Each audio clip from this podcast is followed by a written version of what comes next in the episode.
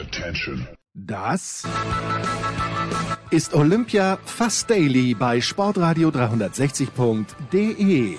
Die euphorische Berichterstattung aus unserem Basislager im Münchner Hasenbergel.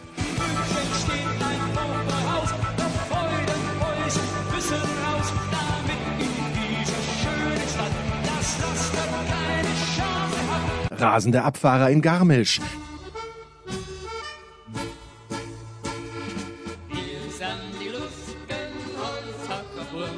Treffsichere Biathletinnen in Ruhpolding. Deutschlands Eishockeyspieler auf dem Weg zur nächsten Medaille im altehrwürdigen, wie wohl längst baufälligen Eisstadt. Äh, was? Die Spiele finden gar nicht in München statt? Wer zum Teufel? Und wo jetzt? Peking? Im Winter? Im Ernst? Das ist Wahnsinn. In jeder Hinsicht. Wie wir dennoch hinschauen? Mit Respekt vor den Sportlern. Und innen. Olympia Fast Daily. Jetzt. Herrschaften, der Tag hat spannend begonnen. Ich habe es wieder nicht gesehen. Ich schaue es mir jetzt gleich im Real Life dann an. Wie der Mottelmeier tatsächlich, also über die Power Rankings in dieser Woche in der Big Show müssen wir uns keine Gedanken machen, zumindest was Platz 1 angeht. Ja, es haben auch andere Leute Goldmedaillen gewonnen, aber der Mottel ist halt immer da, wenn es haarig wird. So war es in Sochi 2014, wo die Abfahrt gewonnen hat. So war es 2018 in Pyeongchang, Super G. Jetzt ist er Dritter geworden in der Abfahrt, einen Tag später Super G gewonnen. Das ist schon echt groß. Und dabei hätte es ihn beim Start fast, wer es gesehen hat, ich habe es dann doch gesehen, äh, beim Start fast rausgepragt. Hätte natürlich, wenn er da die Zeitnehmung auslöst, dann kann er das Ganze den Kanal runterspülen. Ist also viereinhalb Zehntel, fast fünf Zehntel vor dem Kill, der wie er im Ziel ist. Und dann kommt plötzlich noch der Ryan Cochran Siegel daher, der es dann nicht gepackt hat. Ja, okay, das ist schön. Aus österreichischer Sicht auch schön. Noch zwei weitere Medaillen, Benjamin Karl und äh, im Snowboard bei den Frauen gab es auch Silbermedaille. Und da bin ich natürlich extrem gespannt jetzt, weil Matthias Mayer jetzt schon Legende, aber Esther Ledetzka vielleicht auf dem Weg zur doppelten Doppellegende, weil die hat jetzt wieder den Riesenslalom im oder parallel, parallel Riesentorlauf im Snowboarden gewonnen, so wie auch in Pyeongchang. Und dort hat sie auch mit einer Hundertstel Sekunde Vorsprung. Wir erinnern uns auf Anna Veit den Super-G gewonnen. Ansonsten habe ich heute nicht so viel gesehen. Bisschen Biathlon, aber Saskia lassen wir heute in Frieden Biathlon äh, Johannes Tinius Bö mit zwei Fehlschüssen. Quentin oder Quentin Fiomayer hat gewonnen und zweiter ist ein Weißrusse geworden, der nicht wahnsinnig schnell gelaufen ist, aber eben als einer der ganz, ganz wenigen, wenn nicht sogar als einziger, nicht daneben geschossen hat. Ansonsten Sprint, ja, habe ich kurz Jochen Behle gesehen, äh, als Experte jetzt mit Wolfgang Radwortnik bei der, bei Eurosport und im Sprint ist es um Deutschland nicht gut bestellt, über Österreich müssen wir gar nicht reden. Und apropos reden, gestern war ein bisschen mehr los, noch mehr los, zumindest später am Tag. Und da habe ich jetzt den guten Marc Heinrich von der Frankfurter Allgemeinen Zeitung mal dazu befragt. Kaiser kommt danach. Tag 5 und jetzt haben wir ihn endlich erreicht, den fantastischen Marc Heinrich von der Frankfurter Allgemeinen Zeitung in Peking. Grüß dich, Marc. Schönen guten Tag, schönen guten Abend, müsste ich hier eigentlich sagen. Ja, hallo. Du bist auch in der nordischen Blase, oder? Du bist also bei Skispringern, Langläufern und Biathleten. Nein, ich bin in der Peking-Blase und kümmere mich von hier unten aber auch um Skispringen. Und das war natürlich die letzten 24 Stunden ein bisschen tricky. Ja, genau. Also da, darauf möchte ich dich gleich ansprechen. Die erste Frage muss ja, natürlich klar. folgendes sein. Ähm, hätte es hätten die Frankfurter, die Frankfurter Eintracht nämlich dreimal die Führung in Stuttgart vergeben, wäre es schon wieder ein bisschen unrund geworden für Oliver Glasner, denkst du? Na klar, na klar. Ich meine, du kannst ja nicht ohne Sieg bei so einem Auftaktprogramm in die Rückrunde starten. Und ähm, also das, was ich aus der Distanz gehört habe, ähm, ja, waren, waren drei Punkte, die die Eintracht so mitgenommen hat, mit der sie zeitweise nicht rechnen durfte, aber die ihr, glaube ich, in der aktuellen Situation sehr, sehr gut tun. Ja, nehmen Sie gerne mit. Freut mich natürlich auch, äh, eben aufgrund von Oliver Glasner, der, ja, wir hatten im Herbst drüber gesprochen ja. und kaum nachdem wir ja. drüber gesprochen haben, ging es aufwärts.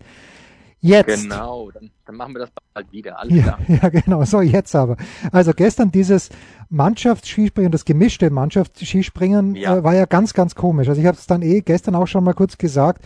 Martin Schmidt wusste überhaupt nicht, warum die einzelnen äh, Springerinnen disqualifiziert worden sind. Dann habe ich heute einen Kommentar gelesen, wo es sogar darauf hinauslief, dass das Ganze, naja, also Kampagne ist ein großes Wort, aber dass es eben hauptsächlich gegen die Deutschen und damit Katharina Althaus gerichtet war. Ja. Wie, wie ist denn deine Interpretation dessen, was gestern passiert ist? Also äh, Kam Kampagne kann ich mir kann ich mir beim besten Willen nicht vorstellen, weil es waren ja nicht nur die Deutschen, es waren auch die Norweger, es waren auch die Japaner und ähm, Auch die Österreicher. also die Österreicher waren auch dabei, ja. Es waren auf jeden Fall die großen Nationen, die Nationen, von denen man ausgehen kann, dass sie ähm, gewissenhaft äh, zumindest in die Materialprüfung vor der Saison reingegangen sind. Und das ist ja grundlegend. Vor der Saison werden die Daten erhoben, vor der Saison wird vermessen, vor der Saison wird geguckt, welchen Körperumfang hast du, welche, welche Armlänge, welche Beinlänge hast du. Also ich glaube, da ist alles mit rechten Dingen zugegangen. Was gestern eine Rolle gespielt haben könnte oder gespielt hat, es waren zwei Kontrolleure. Es gab Mhm. eine Polin, es gab einen Finnen. Und dass die beiden sich mutmaßlich nicht ganz einig gewesen sein sollen bei den Kontrollen hinter den Kulissen, das hat man jetzt rausgehört.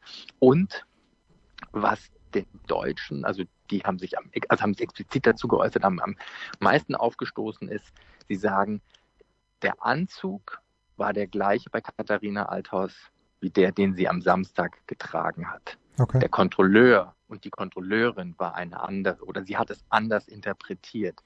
Ich glaube, um das abzukürzen, Regeln sind da. Die Deutschen wissen um die Regeln und auch Horst Hüttel, der Teammanager und technische Direktor, Sportdirektor des Deutschen Skiverbandes für die Nordischen, hat heute gesagt, es ist im Skispringen immer ein Balanceakt entlang oder auf der Rasierklinge. Man guckt, man reizt aus, wie weit kann man gehen, was kann man machen, wo kann man einen Millimeter Vorteil Hm. sich quasi verdienen. Aber das, was am Samstag gültig war, vom Equipment, von der Ausrüstung, kann am Montag nicht ungültig sein. So viel Verlässlichkeit müssen auch die Sportler erwarten können. Naja, und äh, das Erstaunliche ist ja, wenn man jetzt zurückdenkt an die vergangenen Olympischen Spiele, da ist vielleicht mal einer oder eine rausgegriffen worden. Ich glaube, beim Skispringen war es auch Ja. mal Andreas Wiethölz, da erinnere ich mich Ja. vor ganz, ganz grauer Zeit. Aber fünf Ja. auf einmal, das ist die Häufung. Die ist Genau. genau. verdä nicht verdächtig, aber ungewöhnlich. Ungewöhnlich. Ähm, es gab gestern in der, in der ersten Erregung, es gab in dem Eifer des Gefechts, als in, in den letzten Wochen war relativ viel Aufregung im, im Skisprungzirkus rund um die Vier-Schanzentournee drin, haben sich viele Nationen beschwert über den Finnen, der neu ist in der Materialkontrolle. Mhm. Es gab einen Sepp Kratzer, einen Österreicher, der das lange Jahre gemacht hat und der neue Mann ist durchaus üblich, interpretiert Regeln anders, misst möglicherweise auch strenger oder laxer. Also er ist auf jeden Fall neu und es ist anders geworden.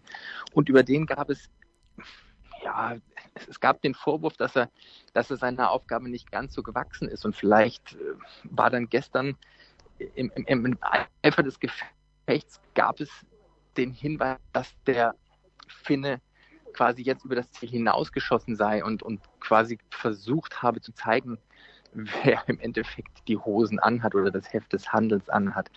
Ähm, da begibt man sich ein Stück weit auf so Verschwörungsebene-Theorien. Ich, da, da, da gehe ich nicht mit.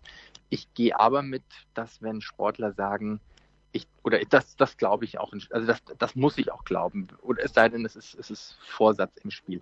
Aber wenn Sportler sagen, ich habe das Gleiche gemacht wie am Samstag, ich habe das Gleiche Mhm. getragen wie am Samstag, ich habe mich genauso verhalten wie 48 Stunden zuvor und die Kontrolleure sind andere, dann Das ist, ja, also ich habe auch gelesen, Ja. Steff, Stefan Kraft hätte angeblich, seit er dort angekommen ist, ein Kilogramm verloren. Das ist bei, bei mir würde es nicht auffallen, aber bei jemand wie Kraft.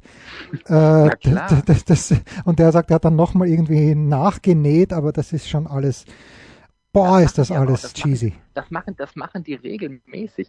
Und es gibt ja auch solche Feinheiten, es gibt solche Tricks. Die wissen auch, das, was Horst Hüttel heute so sagte, mit entlang einer gewissen einer Toleranzgrenze bewegt man sich. Die wissen natürlich genau, dass wenn man in den Stunden vor dem Wettbewerb, bevor das Material kontrolliert wird, intensives Krafttraining nochmal macht. Das ist auch natürlich schwierig. Wie weit kann ich Krafttraining machen, um mich nicht zu ermüden? Aber wie weit kann ich Muskeln aufpumpen, sodass mhm. ich in die Materialkontrolle mit einem Anzug hineingehe, der dann gut passt. es darf eine Toleranz sein zwischen drei Zentimeter aktuell, zwischen Haut und Stoffoberfläche. Also wenn unser Bauch dick ist und wir haben ein Hemd, darf da eine drei Zentimeter Luft quasi sich äh, befinden und diese Luft verschafft dir Auftrieb, diese Luft ermöglicht es dir, sich ein bisschen besser im, im Flugverhalten, hat einen aerodynamischen Vorteil. Wenn ich jetzt aber eine Stunde vorher mir die Oberschenkel aufblase, dann kann ich natürlich, ja, dann habe ich eine gewisse Weite im Material drin und kann anders hineingehen. Also ähm, man sagt ja immer, dass die Formel 1, dass der Motorsport ein sehr material- und technikgetriebenes Metier ist, aber ja, der Wintersport und Skispringen im Speziellen ist es auf jeden Fall auch. Erinnert mich ein bisschen damals, wenn du dich erinnern kannst, Matthias Ekström war es, glaube ich, der als DTM-Champion sich nach dem letzten mhm. Rennen so viel Wasser in den Anzug gegossen hat, damit, damit er schwerer wird. Ja. damit das Gewicht gering Ja, genau. Hört sich auch ein bisschen an. Marc, womit äh, beschäftigst du dich noch haupt? Ich weiß, äh, Eishockey ist auf jeden Fall Eishockey. dann das Steckenpferd. Eishockey, ja, ich war, ich war bei den Chinesen, ich habe mir die Chinesen hier angeguckt. Die Chinesen eine ganz ähm, ja, so eine, so eine, so eine richtige Olympiageschichte eigentlich, wo, wo man auch so wie unterm Brennglas irgendwie sehen kann, wie sich, wie sich Sportarten entwickeln und wie, wie es auch kein gut, wie es keine gute Entwicklung ist. Du erinnerst dich, in den frühen 80er, 90er Jahren hat man in der deutschen Bundesliga im Eishockey und dann auch später in der DEL. Es gibt auch heute noch den ein oder anderen Standort, wo sehr viel mit Einbürgerungen ähm, mhm. gearbeitet wird. Du investierst nicht in den Nachwuchs, du machst nichts für deine Talente, sondern holst dir im Zweifelsfall den Kanadier, den Nordamerikaner, den Amerikaner und bürgerst ihn dann ein und erfüllst damit deine Quote. Die Chinesen waren im Herbst des vorigen Jahres so schlecht, dass der neue Weltverbandspräsident gesagt hat, meine Damen und Herren, es hilft niemandem, wenn die chinesische Mannschaft im eigenen Land 0 zu 15, 0 zu 22, 0 zu 38 verliert. Es gab in Nordamerika zu dem Zeitpunkt, als es noch hieß, dass die NHL daran teilnehmen wird, gab es ernstzunehmende Wetten, die gesagt haben, wenn einer sich hingeht und sagt, wir zahlen jedem Kanadier 1000 Dollar pro Tor, mhm. dann würde es der kanadischen Mannschaft gelingen, gegen diese Chinesen 100 zu 0 zu gewinnen. man sagt ungefähr, man kann pro Spiel 200 Schüsse mit plus-minus Toleranz kann man, kann man abgeben. Und die Torhüter sind so schlecht gewesen und sind, sind es einfach nicht. Also die hätten, es, also es gab diese Stimmen, die gesagt haben, sie könnten 100 zu 0 gewinnen.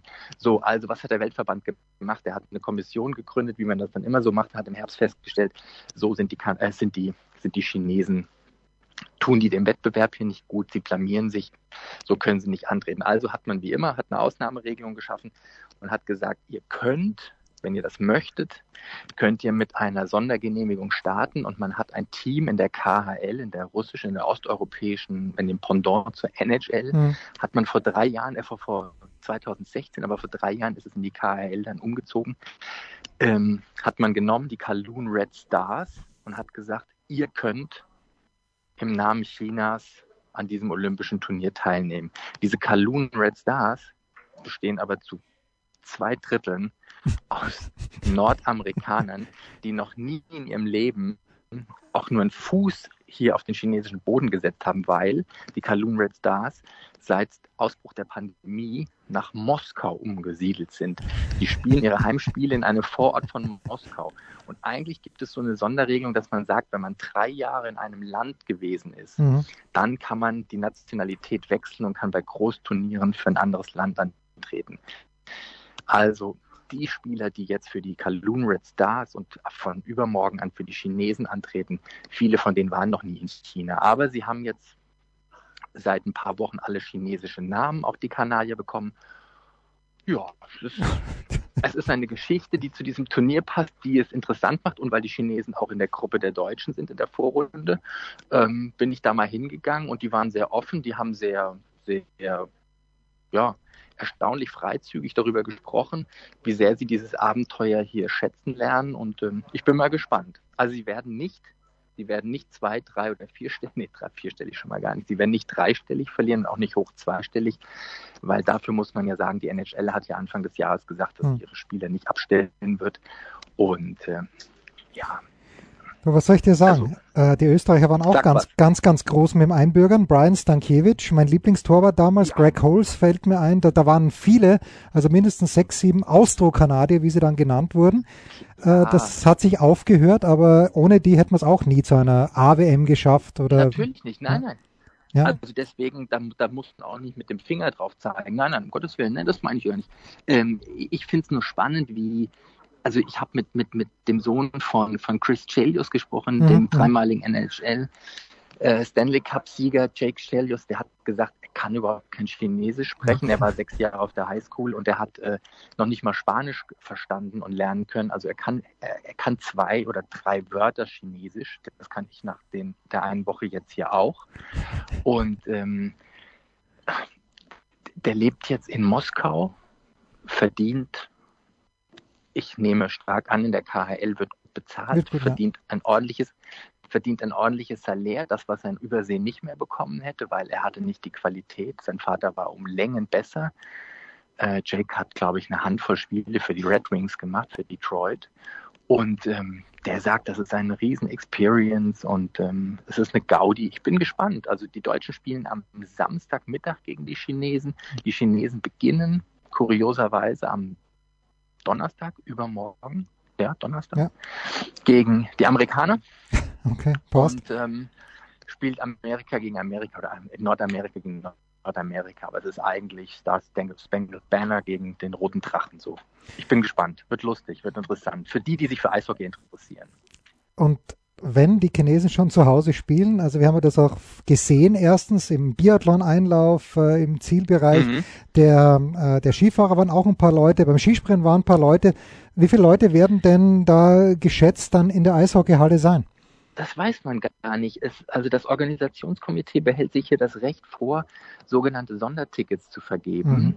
Ähm, das, das sind in aller Regel ja, in Deutschland würde man sagen VIP-Tickets. Okay. Ich, ich, kann es dir aber nicht sagen, wer diese VIPs sind. Die kommen mit, mit einer eigenen Taxiflotte, weil wir bewegen uns ja hier in einer Bubble drin. Also mhm. wir bewegen uns in einem, wir haben keinen Kontakt zur Außenwelt, wir haben keinen Kontakt zum Straßenverkäufer, wir haben keine Möglichkeit, abends nach dem Dienst ähm, irgendwo was essen zu gehen oder geschweige denn in den Supermarkt. Und diese, diese Extra-Gäste, die dann auf den Tribünen drapiert und platziert werden, die kommen mit so einer eigenen Shuttle-Flotte. Das sind in aller Regel schwarze Taxis. Ähm, dann werden sie angefahren und werden unweit unseres Eingangs reingelassen. Wir begegnen uns aber nicht, also wir sollen uns auch nicht, die Wege sollen sich nicht kreuzen, weil diese Gäste sind auch nicht innerhalb der Bubble. Wir sind innerhalb der Bubble. Hm. Wir werden jeden Tag PCR getestet. Wir werden, ja, ich, ich, weiß nicht, ob wir, ob wir überwacht werden, aber unser Verhalten, wir müssen schon jeden Tag. Sagen wir mal so, ihr könntet aber auch nichts anstellen, oder? Es ist, ist ja quasi unmöglich, dass ihr irgendwo selbst äh, das, nee. Dusch, das Duschgel aus Nein. dem Hotel mitgehen lasst, was ihr natürlich nie machen nee. würdet, aber selbst das ist ja unmöglich eigentlich.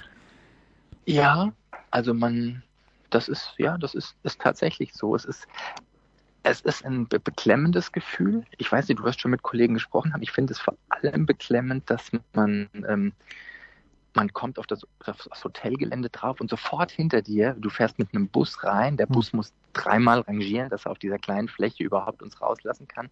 Sofort wird das Tor geschlossen, das Tor ist mannshoch, über mannshoch, also es ist zwei Meter, zwei Meter zwanzig hoch, blickdicht mit Folie verklebt, hm. es wird sofort zugeschlossen. Ähm, du kannst nicht mal sagen, du, du, du gehst ein Stück um einen Block oder du, du willst mal Luft schnappen oder so. Du kommst, aus deinem Hotel, du gehst die fünf Schritte zum Bus, der Bus bringt dich zum Olympiazentrum. Im Olympiazentrum entscheidest du, gehst du in die Berge. Also wir sind hier unten in Peking. Unten sage ich Peking. Wir sind nicht im Mountain Cluster. Ähm, du gehst zum Curling, du gehst zum Eishockey, du gehst zum Big Air. Aber du gehst da auch nicht zu Fuß hin und du gehst da auch nicht äh, mit einem gewählten Bus oder mit einer U-Bahn, sondern du gehst dann wieder mit einem anderen Bus, der dich dahin fährt. Also es geht wirklich Schritt für Schritt für Schritt und du bist, du gibst morgens auf dem Weg zum, zum, zum Bus gibst du einen PCR-Test ab. Du trägst jeden Tag deine Temperatur ein. Du äh, musst angeben, ob du irgendwelche Erkältungssymptome hast und du wirst vor allem beim Betreten und Verlassen des äh, Olympiageländes nochmal automatisch durch so einen riesen Torscanner gescannt und da wird auch deine, dein Fieber gemessen und wenn du zweimal über 37,3 hast, giltst du als Corona-Verdachtsfall und erfreust dich einer besonderen intensiven ähm, zuvorkommenden Behandlung, glaube ich, ja. Ach, wir müssen an dieser Stelle abbrechen, glaube ich. Das macht keinen Spaß. Es macht schon Spaß, mit Marc Heinrich zu sprechen. Marc, ich danke dir ganz herzlich. Ich werde mir nochmal melden. Dass du angerufen hast und auch vor allem die Geduld. Ja, lass uns Kontakt halten. Und ähm, es, ist, es ist nicht so einfach zu planen. Das hast du die letzten zwei, drei Tage mitbekommen, war keine Absicht und umso schöner, dass es geklappt hat. So, er ist äh, spät, aber doch. Warum fährst du so spät, äh, lieber Sebastian? Warum fährst du so spät? Noch ins Media Center. Hat das Hotel nichts zu bieten, 21.15 Uhr deiner Zeit. Es, es ehrt dich ja, dass du so spät noch reinfährst, aber warum nicht ins Hotel? Weil ich mit dir telefoniere. Also okay, ich, werde, ich bin jetzt gerade gekommen vom äh, Short Track Training und werde dann praktisch, wenn das Training vorbei ist, äh, oder als Training vorbei war, bin ich sofort wieder hierher gefahren, weil ich hier noch meine Sachen hatte und man kann auch nicht von dort direkt ins Hotel fahren, sondern okay. man muss erst wieder hierher. Und äh, ja, und deswegen bin ich jetzt gerade wieder hier, dachte, jetzt rufst du gleich den äh, lieben Jens an und dann äh, schauen wir, dass wir dann bekommen. Sehr schön, sehr schön. Und du sagst beim Training, du warst jetzt, du hast ja geplant, zum Eishockey-Training zu gehen, okay, hat nicht funktioniert. Jetzt warst du beim Short-Track-Training äh, und dort ist es aber dann tatsächlich so, dass es kein Problem ist, A, B, ein kleines Problem ist oder C, ein großes Problem ist, mit den Sportlern, du warst ja wegen einer Sportlerin dort, mit den Sportlern zu sprechen. Ja, A, null Probleme. Ah, okay, also, ähm, immerhin. Hm man geht, also man sollte denen schon vorweg, äh, vorher sagen, dass man kommt, damit die wissen, dass sie dann äh, ihre Nachbereitung nach dem Training halt so planen, dass es sie, äh, dass sie uns halt mit einplanen, dass wir da sind. Hm. Und bei denen ihr Tag ist ja auch durchgetaktet und ähm, da sollte man sich halt kurz anmelden und sagen, wir würden gern vorbeikommen, passt es dir? Oder äh, die Sportler selbst sagen, wann es ihnen denn passt dass man vorbeikommt und äh, ja, dann richten wir uns danach und dann geht man dahin und quatscht mit denen. Also das ist relativ unkompliziert. Bist du ein kleines bisschen froh, dass du echt es mit Sportarten auch zu tun hast? Wie mir scheint zumindest. Jetzt äh, wissen wir alle, dass beim Team Bora Hans Grohe das jetzt nicht mehr ganz so einfach ist. Du hast die Zugänge zu allen, aber das ist ja schon fast ein kleines bisschen schwierig, wenn da auch wieder ein Management dahinter steht. Aber bei Short-Trackern bei, was weiß ich, auch bei Eisschnellläufern, bei Bahnradfahrerinnen. Ich glaube, du kannst dich schon ein kleines bisschen glücklich schätzen, dass man da einen anderen Zugang hat als zu irgendeinem Mittelfeldstar eines deutschen zweiten Bundesligisten. Und das war nicht als, das war als Feststellung gemeint, aber es könnte auch als Frage formuliert gewesen sein. Ähm, also natürlich bin ich froh, dass ich im bunten Sport unterwegs bin, all dieweil äh, es viele Regularien gibt im Fußball, die mir halt so nicht passen. Also ich suche mir ganz gerne die Gesprächspartner selber aus und lasse hm. mir nur ungern von irgendjemandem vorsetzen. Und äh, ich kenne halt aus dem Fußball noch die Zeit, wo du nach dem Spiel mit den Spielern im Mittelkreis gesessen hast und hast mit denen über das Spiel äh, gesprochen. Und irgendwann fiel irgendeinem eine Mixzone einrichten zu müssen. Und das war für mich der Tod des Ganzen.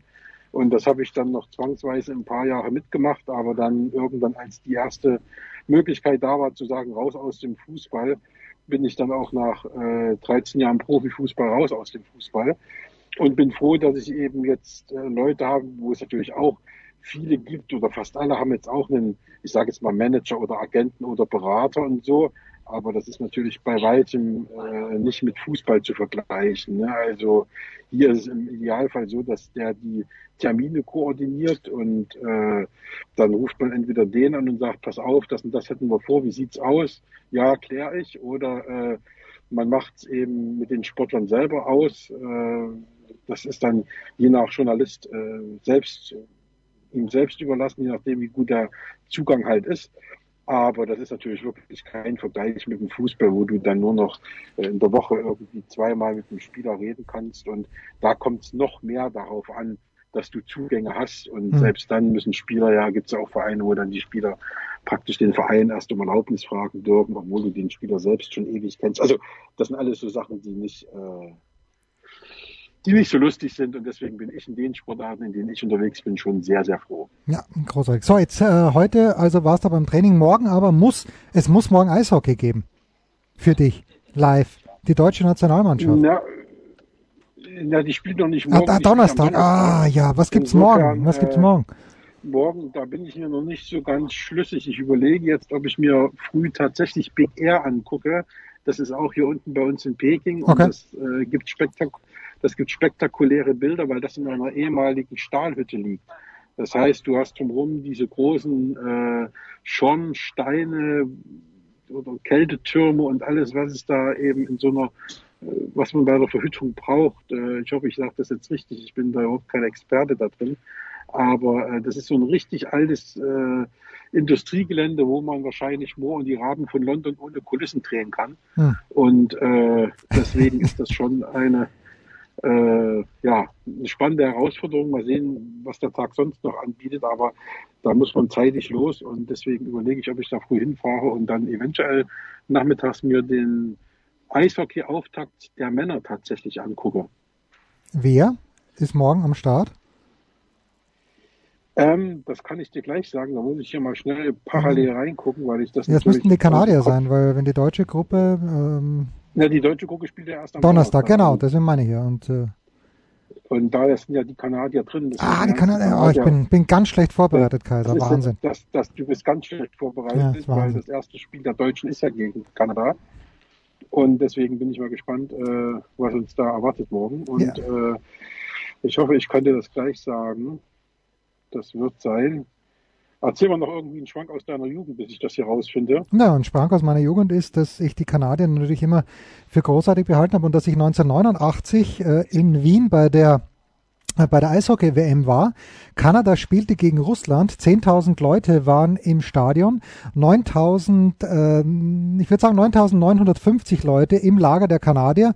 50 Leute aber, die sich sofort als Mitglieder der kommunistischen Jugend Wien zu erkennen gegeben hatten, haben die damals großartigen Russen angefeuert mit, äh, ich glaube 89 muss es gewesen sein, bin mir ziemlich sicher. Und, 89, das kann sein, Wien, ja, das stimmt. Und, und wenn ich, wenn ich nicht ganz, ganz falsch liege, ich glaube, da hat auch noch äh, der Makarov damals gespielt, der Larionov, äh, bevor sie dann eben. Fetisov, Krutov. Ja, Krutov und natürlich mein Lieblingsspieler Schlucktov. ich weiß nicht, ob man ihn so ausgesprochen hat, aber Schlucktov war immer mein absoluter Lieblingsspieler bei den Russen. So, wissen wir jetzt, wer muss Apropos Russland, das muss ja Russland sein.